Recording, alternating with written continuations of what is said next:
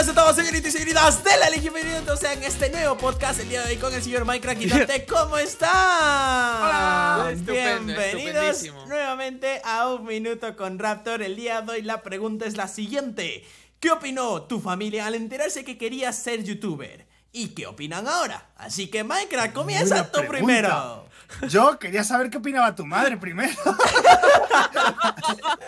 No, no. A ver, eh, yo tuve una cosa curiosa que no es que empezara como jugando de repente. Oh. Digo, no, voy a ser youtuber. Es que directamente dije un día para otro: Mamá, papá, voy a ser youtuber. ¿sabes? Ya antes hasta los dijiste, ¿Veis, ¿no? ¿Veis este título universitario? ¿Veis esta, esta, esta- este posgrado de másteres y cosas de dirección de empresas? Nah, nah, yo, youtuber. Entonces, claro, bueno, mi madre se volvió medio loca, se iba manos a la cabeza. Mi padre fue como más, más, venga, va, voy a darle un voto de confianza, vamos a dejarle un año, a ver, a ver que no consiga nada y ya, pues que se meta a trabajar, ¿sabes? Pero Oh, oh, que no oh. pasa nada, ¿sabes? Que, que se le quiten las tonterías, un año ahí haciendo eso, jugando a bordador y ya está. Mm, mm, mm. Y bueno, eh, la verdad es que nunca se tomaron mi trabajo en serio hasta ese mes que llego, ¿sabes? A casa y digo, ¡eh! Que hoy he cobrado más que vosotros. Eso me lo dijo un amigo y es verdad. O sea, cuando te hagas youtuber, nunca, nunca te van a respetar tu trabajo. Siempre vas a estar jugando a ordenador hasta el día que llegues y traigas más dinero a casa que tus padres. Ajá. Te respetan. Ok, A mí me pasó algo similar, muy, muy parecido. Ok, continúo yo porque Dante luego tiene que contarnos un poco más su situación, ¿no? Eh, Sí. Lo mío fue, con- en el caso de papá, fue un poco más fácil porque con papá siempre le he tenido que demostrar bajo, bajo yo que sé, una investigación previa cuáles son los beneficios de volverse youtuber y todo eso, ¿no? Entonces yo No, de no, niño, ¡ah, investigando! de tu madre, háblanos de tu madre. Entonces, esa fue la parte más fácil, fue papá convencerle y decirle que verdaderamente yo veía YouTube como un potencial y era algo que verdaderamente disfrutaba y que le prometía que iba a ser algo asombroso dentro de la plataforma. Pregunta, Luego- pregunta, Rato. Perdona Oh. que te interrumpa, una pregunta. ¿Tú eso cómo lo interpretas? ¿Como que los padres les importamos menos o, o que confían de verdad más en nosotros? Los papás confían Es más en que- nosotros. Es como, eh, papá, voy a tirar de un puente a ver si puedo volar. Sí, venga, hijo, anda. Yo creo, yo creo que nuestros padres son más libres porque ellos entienden, ¿sabes? Porque ellos también alguna vez tuvieron nuestra edad y nuestros papás creo que son Sí. un poco más liberales en ese aspecto. Ah, es mamás que las son más protectoras. madres, es mamás son más sobreprotectoras. Las mamás son mucho más sobreprotectoras, por eso es que sucede esto aquí. Mi mamá fue más difícil, a ella en cambio, más Claro. que escuchar a su hijo, le gusta escuchar a agentes externos de que haga. Entonces, como yo siempre fui una persona muy inteligente, le dije, Minecraft, ¿quieres hablar con mi madre? y se lo... y recuerdas Ostras. que le dije, mira, ma, me quiero dedicar a YouTube, pero no te lo voy a decir solamente yo, le voy a decir a Minecraft que te hable un poquito de lo Cuando, que hacer. yo que tenía 5.000 suscriptores. ¿o qué? Sí. Diga, sí, deja que tu hijo deje los estudios, que tío largo. No, no, no, no. camino. Tú ya tenías un millón de suscriptores cuando te dije que, que hablaras Ah. con mi mamá. Y entonces yo te dije, mira. Ah, ya, ya traía más dinero a casa que Claro, tu madre. claro. Entonces, entonces yo dije, eh, mamá, eh, esto es lo que me quiero dedicar. A ella la tuve que sentar frente a la mesa y le dije, mamá, esto es lo que me quiero dedicar. Pero mira, no solamente Es me mí, recuerdo- escúchale a alguien que ya está donde yo quiero ir ahora, ¿no? Entonces ahí fue que dije, mira, una, una, una reunión con Minecraft, Minecraft, ahí está mi madre, madre, Minecraft, Minecraft, madre. Ahí está, por ¿Pero favor. ¿Eso fue cuando universidad o cuando Japón? En la universidad, en la universidad. Es que para Japón también fue igual. Ah, para Japón también fue, Ya, ¿no? Estoy mezclando. ¿Te puedes creer que también me pasó eso también con la esposa de Casimocho? ¿En serio? Tuve que sentarme ahí a decirle, "S- en plan, pero ¿ustedes qué hacen? ¿Están jugando o qué hay?" Y yo, no, no, mire, esto es un trabajo, si sale bien, pues puede ser un trabajo.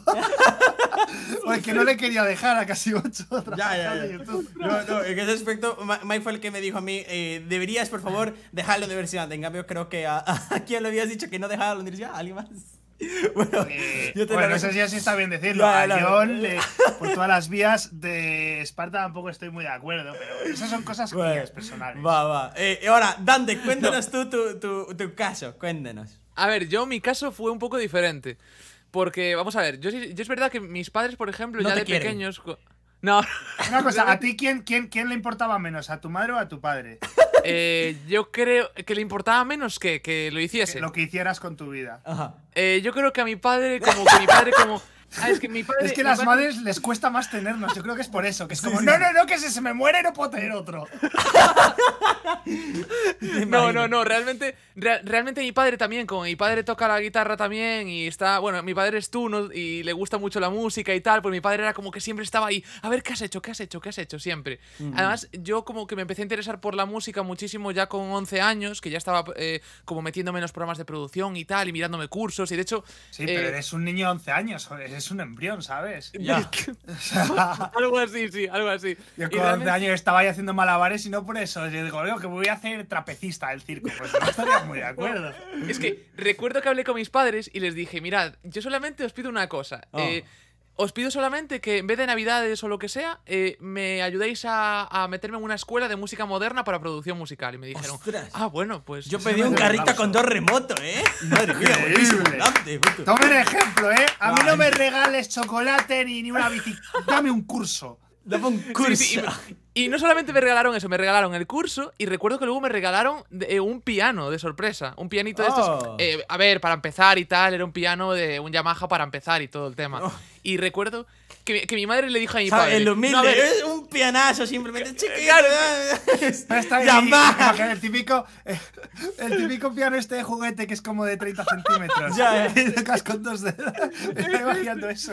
No, no, no, pero el, el otro, el otro tiene un pianazo, ¿sabes? Eh, Lo que está diciéndote. A mí me, Yamaha. yo, yo peleaba con mis padres para que me dieran un, un carrito con dos remotos, ¿sabes? Y me daban uno sin pilas ni nada. Triste. Hubieses pedido un curso, a lo mejor de ahí te daban, ¿sabes? un coche de verdad. Empecé por un curso pequeño, era un cursillo de 21 horas y tal, y después como me empezó a gustar mucho y tal, porque claro, mi madre decía, no, es que a ver, yo, mi, mi madre decía, a ver, yo no sé muy bien cómo va a ser, porque yo creo que esto va a ser como, como algo muy pasajero, que ahora le viene Claro, la tal, pero esto no... Claro, claro, de hecho también me gustaba mucho la magia y como que la magia la tenía, ya, la tenía ya también a un lado, me gustaba mucho, pero como que de vez en cuando, como hobby.